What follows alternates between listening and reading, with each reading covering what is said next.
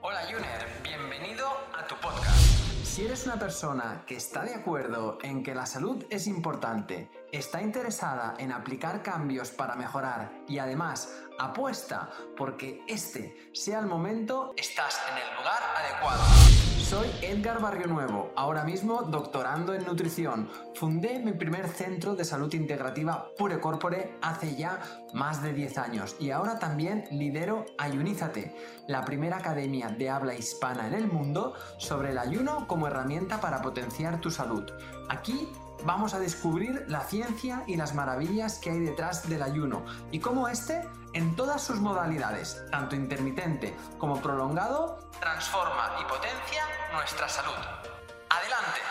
Recordarte que la información de este podcast es meramente informativa y divulgativa, que en ningún momento pretendemos ni diagnosticar ni tratar a ninguna persona. Recuerda que la responsabilidad sobre tu salud recae principalmente en ti y en aquellos profesionales sanitarios que conocen tu caso y pueden tratarte de forma individual. Pues encantado de estar aquí, David, contigo. Eh, para mí, en primer lugar, darte las gracias de, de, tu generosidad y que, bueno, podamos estar un ratito, pues, eh, sacando mucho jugo de todo lo que, lo que ha sido, pues, desarrollando todos estos años. Para los que todavía, pues, no conozcáis por aquí a David Vargas, pues os diré que él es uno de los miembros del equipo Regenera del cual pues yo en su día pues hice la formación y que, que pues debo decir que, un 10 en todos los sentidos, en el abordaje, en el enfoque, en los contenidos y súper contento de, haber, pues, de haberme cruzado con, David y con, y con todo el equipo. Él es experto en psiconeuroinmunología clínica y recientemente también ha publicado eh, un libro de eh, Si no quieres tomar medicinas, ¿no? Tendrás que tomar decisiones. Y te tengo que decir, David, que yo esto te lo escuché decir eh, en tus clases y en tus formaciones ya hace muchos años y que me parece tan potente el mensaje que esconde detrás esta reflexión que lo uso muchísimo. Es decir, siempre en muchas de mis charlas, conferencias, digo que sepáis que yo tuve un profesor, David Vargas, el cual una vez dijo una cosa que se me quedó, vamos, grabada en, y tatuada en el cuerpo. Y, qué bueno que después, bueno, tú ya lo decías que querías escribir un libro sobre ¿Qué, ¿Qué, nos puedes decir sobre este proyecto? Pues en primer lugar, muchas gracias Edgar por, por invitarme, un placer estar contigo. La verdad que siempre ha habido un feeling muy, muy bonito y estoy mm. encantado aquí de poder participar eh, en vuestro proyecto. Y sobre el libro, pues lo que puedo decir es que efectivamente Ah, esa frase eh, lleva tiempo acompañándome en las formaciones y también en consulta con los pacientes. La, he utilizado porque así la siento, así entiendo yo de verdad la salud y, el enfoque de psiconeuroinmunología. Y creo que no podía ser otra frase eh, para el título del libro. De hecho, la editorial querían que pusiera otro título. Yo les dije, mira, os voy a dejar que toquéis cualquier cosa del libro, pero el título no. Y la verdad que estoy muy contento con la aceptación que ha tenido el libro. En siete días ah, se agotó la primera edición y ya estamos por la segunda. Qué bueno. Y, y, bueno, la verdad que estoy contento porque hemos conseguido un nivel de conocimiento elevado, pero a la vez con un lenguaje divulgativo que espero pues que pueda ayudar a mucha gente, que, que, al final los profesionales de la salud, tú, yo y con las personas con las que nosotros nos relacionamos y trabajamos diariamente, como misión y objetivo último tenemos el de ayudar a las personas. Genial, genial. Oye, pues seguro que es una lectura obligada para todo aquel que quiera pues eh, avanzar en el conocimiento y la responsabilidad de su propia salud y que seguro que va a sacar ahí un montón de jugo. David, yo quería eh, pues hoy enfocar nuestra, nuestra charla. Eh, David es, es, es uno para mí de los grandes expertos a nivel nacional de la salud hormonal desde un punto de vista de la psiconeuroinmunología ¿no? y la visión integrativa. Y, creo que nuestro perfil de, ¿no? de oyente ¿no? y de quien nos ve le, va a venir ¿no? al, dedo porque eh, hoy en día se tienen, se dan muchas cosas en las, en los, en las diferentes etapas de la, por las que pasa una mujer ¿no? Eh, con su ¿no? relación a nivel con sus hormonas, ¿no? su equilibrio hormonal y demás, que se dan por, ¿no? como, como aceptadas, ¿no? que tiene que molestar cuando tenemos la regla, que es normal esto, que cuando viene la menopausia es normal lo otro, que es normal que haya dificultad para generar un embarazo, que es normal, ¿no? Como que se aceptan muchas cosas, pero que al final, ¿no? Eh, eh, hay otra lectura y otro enfoque que nos explica, ¿no? Y esto, pues yo quería contigo ver, ¿no? La idea era ver un poquito esa, ¿no? ¿Cómo ves tú eh, estas diferentes situaciones en las etapas ¿no? de, la, de, la, de, la, mujer, ¿no? En, cuando está en su etapa menstrual, en cuando se acerca a esa menopausia, la está pasando y, la situación posterior? Y, que podamos entrar ¿no? después en cada una de ellas para ver qué, podemos, cómo podemos ayudar o cómo una mujer ¿no? puede tener una conciencia más elevada para ayudarse a sí misma a tener pues, una mayor calidad de vida. Vale, perfecto. Yo siempre digo que porque sea frecuente no significa que deba ser normal. Y aunque no haya una patología, no significa que no pase nada. Entonces, esos dos conceptos son la base de lo que acabas de exponer y que me encantado de desarrollar los diferentes desórdenes que afectan al día a día de las mujeres, entre los que está el dolor menstrual, los síntomas, los síntomas o síndrome premenstrual, entre los que están los problemas de fertilidad, los problemas perimenopáusicos, la píldora anticonceptiva. Mm, podemos hablar de, todo eso y yo creo que será divertido y ayudaremos a personas.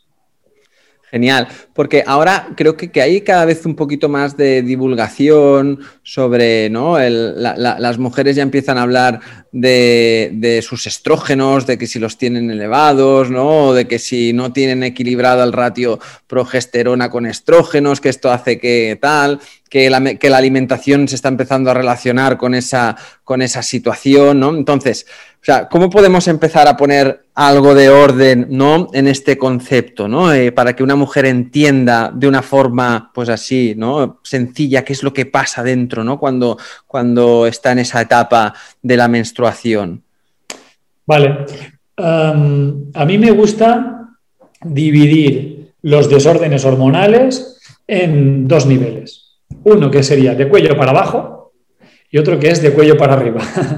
Entonces, como aclaración para aquellas chicas o mujeres que nos estén escuchando y no lo sepan, el ciclo hormonal femenino empieza con la actividad a nivel del hipotálamo y la hipófisis, que es en el cerebro, envía una serie de hormonas, que no vamos a decir los nombres porque da igual, y estimulan los ovarios para la producción de estrógenos y progesterona y dar lugar a la ovulación y posteriormente, si no ha habido fecundación, pues menstruación. Si ha habido fecundación, pues embarazo. Entonces, hay muchos problemas que mm, tienen ah, un abordaje relativamente sencillo, porque son de cuello para abajo.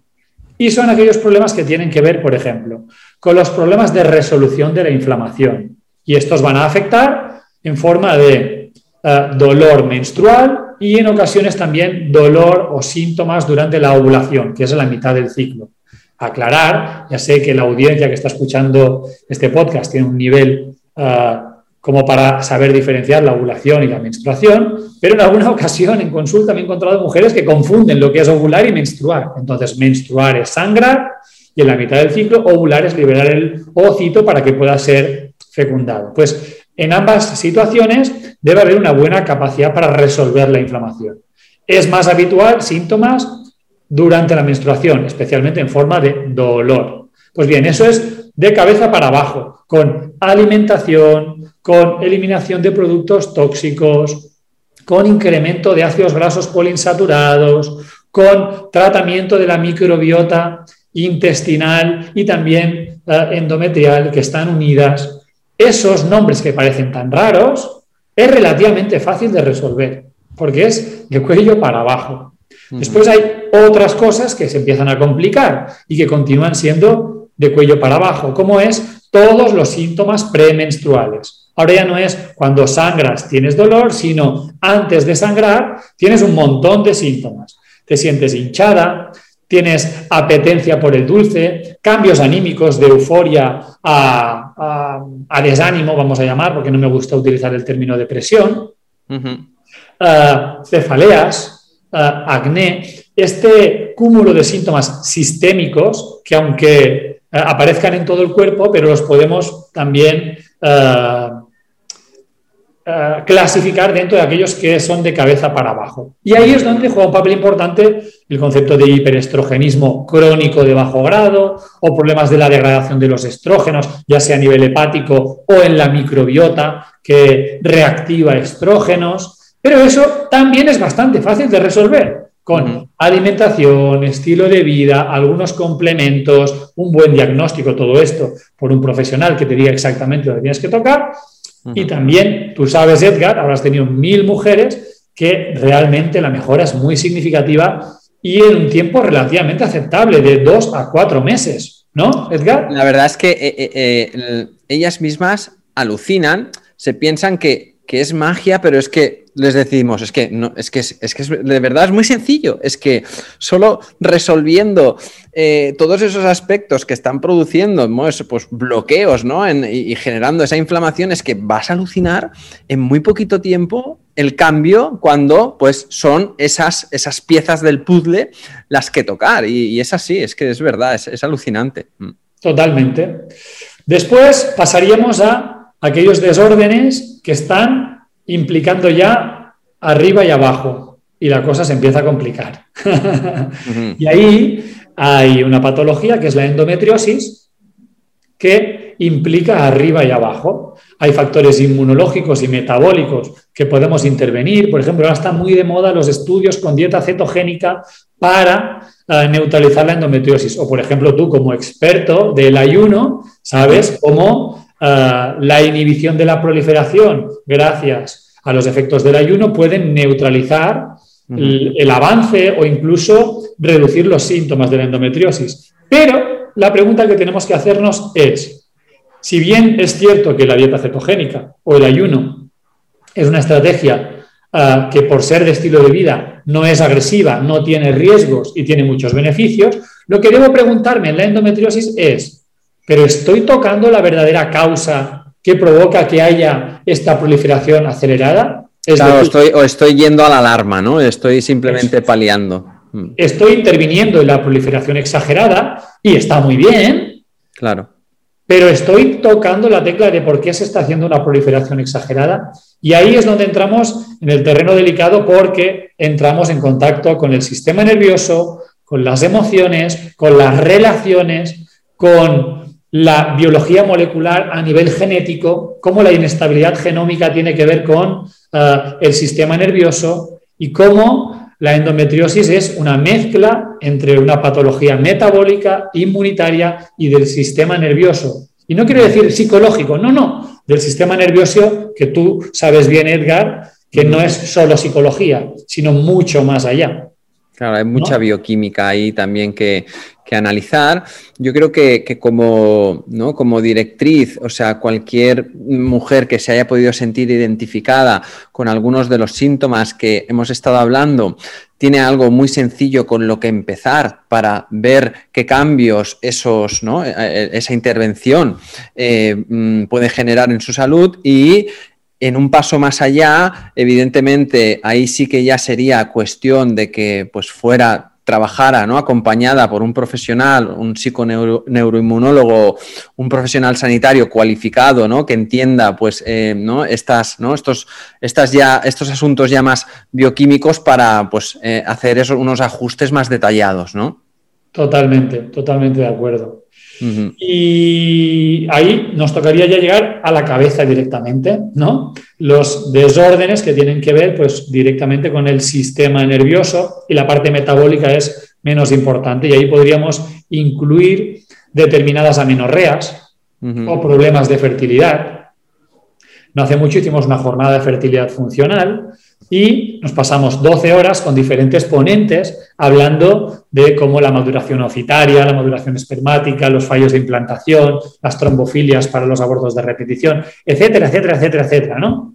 Pero al final, el 70% de los problemas de fertilidad ¿no? Eso lo decía un profesor que tuve yo en su día en biología, que decía, ah, podemos hablar de todo esto, vamos a pasar un montón de horas hablando de un montón de mecanismos, pero el 70% es un problema central, ¿no? Pues amenorreas psicógenas o de estrés, o amenorreas hipotalámicas, amenorreas idiopáticas, ah, van a tener el foco aquí arriba. Problemas de subfertilidad, ya sea de ovulación o de simplemente está todo bien, entre comillas, y sin embargo no se consigue el, eh, embarazo deseado, ¿no? Esos dos terrenos, ¿no? Como la yo digo que eh, en clínica eh, les posible que te acuerdes, digo, la primera pregunta que tienes que hacer a, la paciente es, ¿tu ciclo es regular? Sí, vale, pues la cabeza ya la hemos descartado en un 70%. Y ahora, ¿qué te pasa? Dolor, hinchazón, vale, pues vamos a ver el cuerpo. ¿Tu ciclo es regular? No. Mm. ya la cabeza no la hemos descartado y por jerarquía de prioridades hay que pensar ahí. Entonces, problemas de amenorreas, como hemos dicho, ese híbrido en la endometriosis, la fertilidad, con papel indispensable toda la parte del sistema nervioso. He hecho un esquema muy pedagógico. Sí, sí, sí. Las amenorreas por hiperandrogenismo, pero para entendernos. Yo creo, pero yo creo que con esto o sea, queda como una foto así, ¿no? Muy, muy genérica, pero también muy, muy potente de una visión eh, mucho más allá de, oye, que mm, te tienes que tomar la pastilla anticonceptiva y ya está, y ya se acaban las, historias, ¿no? Eh, entonces, eh, en ese sentido, genial. Además, ahora que comentabas lo de la fertilidad, vosotros también eh, acompañáis ¿no? y ayudáis a, ¿no? a, parejas ¿no? desde un abordaje pues también más, más coherente a nivel biológico. ¿no? Mm. Sí, sí, nosotros eh, a raíz de ver pacientes en consulta eh, donde regulando la salud hormonal empezaron a haber casos de embarazos, pues empezaron a llegar casos más específicos de fertilidad a nuestra consulta. Y la fertilidad tiene unos parámetros particulares, por ejemplo, en forma de pruebas diagnósticas y también en forma de sistema. No tiene que venir la mujer, tiene que venir la pareja, porque ¿quién quiere tener hijos? La pareja, no la mujer. Entonces, hay una serie de elementos particulares en la fertilidad, por lo que decidimos abrir un área que fuera específicamente de fertilidad funcional, donde se contemplaran esos parámetros eh, innegociables desde un inicio. Entonces, abrimos esa área de Regenera Fertility o Regenera Fertilidad Funcional ya hace un año y medio y que ahora pues hicimos esa jornada online 100% gratuita y la verdad estamos contentos porque eh, vamos a lanzar un máster de fertilidad funcional en otoño, estamos consiguiendo ayudar a, parejas, es un proyecto que bueno. poco a poco se va asentando y, y, en breve llegará a la fase en la que pueda llegar a más gente. Qué bueno, qué bueno. Y una cosa, David, una vez ya van pasando los años eh, ¿no? y la mujer va pasando de sus diferentes etapas de salud hormonal, se va acercando a esa perimenopausia, eh, ¿qué crees que esta mujer debería ¿no? tener eh, más presente ¿no? O, tener ya esa visión que estamos hablando con todo el rato, ¿no? de, de esa visión más holística, ¿no? más integrativa, para pues que ese proceso sea, siga siendo pues algo, ¿no? Algo pues adecuado, bonito y que, que le acompañe de forma, ¿no? de forma buena. Ostras, esta, pregunta me, vienen tantas respuestas a la vez a la cabeza, porque sí, ese es un tema que, que me gusta, el tema de la menopausia. Yo creo que lo primero que debería pasar es hacer un cambio de enfoque respecto a lo que es la menopausia. La menopausia eh, o climaterio, tampoco me gusta nada este nombre. Sí, es, un poco así fuerte, ¿no? Climaterio, muerte, ¿no? Sí, sí, es eh, ¿Por qué no se le llama eh, transformación a un estado hormonal más libre, a una visión más relativista y periférica de la vida? No sé, es, todo lo contrario. Desde un punto de vista de biología, pues mira, tienes ahí un, tienes ahí un reto que le des a la cabeza para buscar algo que tenga más, más cariño, ¿sabes? Que sea el nuevo nombre para lo que hasta ahora es la menopausia, ¿no? Hostia, qué bueno, pues lo pensaré. Lo pensaré y cuando lo saque te, te, etiquetaré. Mira, para él ya tengo el nombre. Vale, vale, pues, perfecto. lo primero es eso, o sea, la creencia de que se entra en una etapa de, bueno, ya soy un poco menos útil, ¿no? Eh, cuando se estudia desde un punto de vista antropológico las diferentes tribus y en comparación a, por qué los animales, por qué las, eh, las hembras animales en la mayoría de los casos son fértiles hasta el día de su, de su muerte en comparación a las hembras humanas que no, eh, bueno, salen ahí algunas explicaciones bioquímicas, que bueno, que si la oxidación o el envejecimiento celular que se provoca podría dar errores genéticos y por eso es una forma de prevenir. Pero bueno, más allá de eso, parece ser que en las tribus el papel de la mujer sin estrógenos altos en el cerebro, los estrógenos altos es estoy en la batalla por los genes, ¿no? Cuando los estrógenos bajan, lo que le permite a la mujer es tener, hacer un paso atrás para tener más perspectiva de lo que pasa. Y eso, desde un punto de vista del sistema nervioso, es mucho más tranquilo. Es un enfoque más relativista. ¿Qué beneficios tiene eso a nivel de la supervivencia de la especie? Pues que pasa a ser la mujer como la sabiduría de la tribu a la que las mujeres en edad fértil van a consultarle sus problemas y ella desde la experiencia, el relativismo, les va a poder dar una visión más tranquila para tomar mejores decisiones. Entonces, realmente la menopausia es una evolución hacia una etapa de relativismo y más tranquilidad. Para una etapa que, como dices, David, ha sido imprescindible en la evolución de la especie, o sea, ¿no? O sea, optimizada realmente, ¿no? Así es. Desde un punto de vista molecular, eh, la mujer obtiene beneficios porque eh, la etapa fértil acabe, obtiene beneficios, y desde un punto de vista antropológico también. Entonces, ¿por qué queremos ir en contra de? Y bueno, primero, queremos ir en contra de él porque culturalmente es lo primero que hay que trascender. Y segundo, porque efectivamente hay muchos síntomas.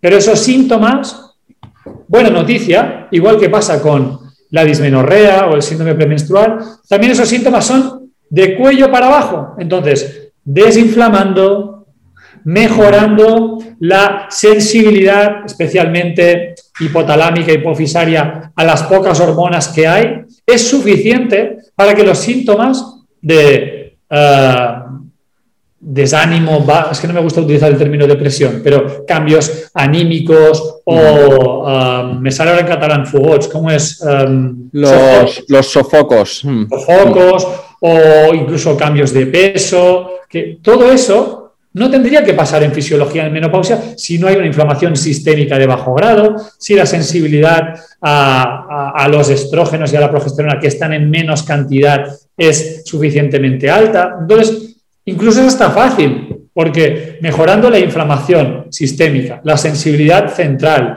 y eh, la oxidación también a nivel ovárico y, y a nivel cerebral, no tendrían prácticamente que haber síntomas. Entonces, realmente las mujeres que me oigan dirán, ¿pero qué estás diciendo? Pues lo mismo, el tratamiento para la menopausia, y tú Edgar puedes dar fe, también es relativamente fácil y también tiene un alto, uh, un alto porcentaje de éxito.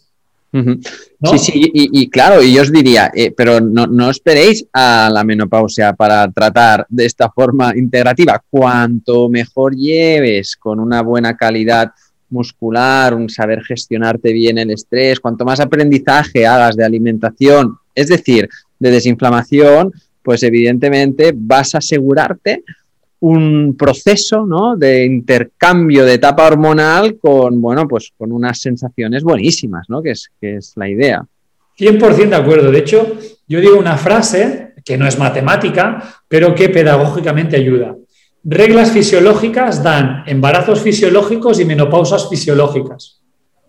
Qué bueno. Reglas disfuncionales dan embarazos con sufrimiento y menopausas con sufrimiento. Sí, sí, no, no, está ahí todo muy detallado en una frase. Eh, es el resumen de la, de la salud hormonal eh, de la mujer. Sí, sí. Pues eh, David, em, creo que hemos dado aquí una pincelada así, pues evidentemente, pues por el tiempo, pues muy resumida, pero creo que súper concreta y, acertada, donde la mujer puede entender, porque cuando ¿no? divulgamos, cuando eh, nos dedicamos a, ¿no? a, exponer conocimientos, que, que la gente entienda ¿Qué pasa? O sea, también a nivel de nuestro sistema nervioso central, de todos esos problemas que hablábamos de hacia arriba, puede ayudar mucho. La comprensión creo que a día de hoy es una, es una gran arma o herramienta terapéutica y que, bueno, que, bueno, gente como tú, pues se dedique a, explicar esos engranajes tan complejos de esta forma, pues seguro que ayuda a un montón de mujeres a que sus procesos los entiendan y, eso haga que su, ¿no? su, su, su calidad fisiológica sea mejor. Pues muchísimas gracias, Edgar. Yo estoy 100% de acuerdo contigo en que la divulgación científica y la divulgación de conocimiento útil eh, empodera a las personas y que el cambio eh, en el mundo en general, ya no solo en la salud, sino en todas las áreas de nuestra vida, debe empezar por nosotros mismos y de aquí cambiar eh, con lo que nos rodeamos. ¿no? En muchas ocasiones nos quejamos de es que el gobierno, es que no hacen, es que dejan de hacer. Pues a través de la divulgación científica, desde, desde empoderarnos de conocimiento, eso acaba provocando que Sé que es necesario comer pues, eh, más carne ecológica y no eh, animales maltratados, ¿no? Pues yo voy a la tienda y le digo al de la tienda, ¿tienes carne ecológica? Y al principio dice que no, pero el de la tienda dice, hostia, que aquí hay un nicho de negocio. Y acabas provocando que el de la tienda busque eh, proveedores. Y los proveedores, ¿sabes? Y vamos transformando el mundo y yo creo que ahí pues nuestro granito de arena, tanto el tuyo como el nuestro, aportando conocimiento, es donde de verdad tiene potencia y vamos, ah, mm. encantado de hacerlo de este modo y en este caso contigo. Pues David Vargas, un placer. Eh, eh, aquí tenéis pues a alguien a que seguir pues muy de cerca. Y, oye, pues espero que nos podamos ver pronto eh, en algún en alguna pues nos podemos ver presencialmente pronto. Presencialmente. oye, pues mil gracias, David. Hasta la próxima. Un abrazo fuerte, Edgar. Un abrazo. Adiós. Adiós. Cada domingo estaré contigo de nuevo para ofrecerte un nuevo capítulo de nuestro podcast Ayuners. Si quieres apoyar este podcast y ayudarnos a crear más contenido como este, nos ayudaría muchísimo que nos dejes una reseña de 5 estrellas en iTunes, Spotify, Evox o donde quiera que nos escuches.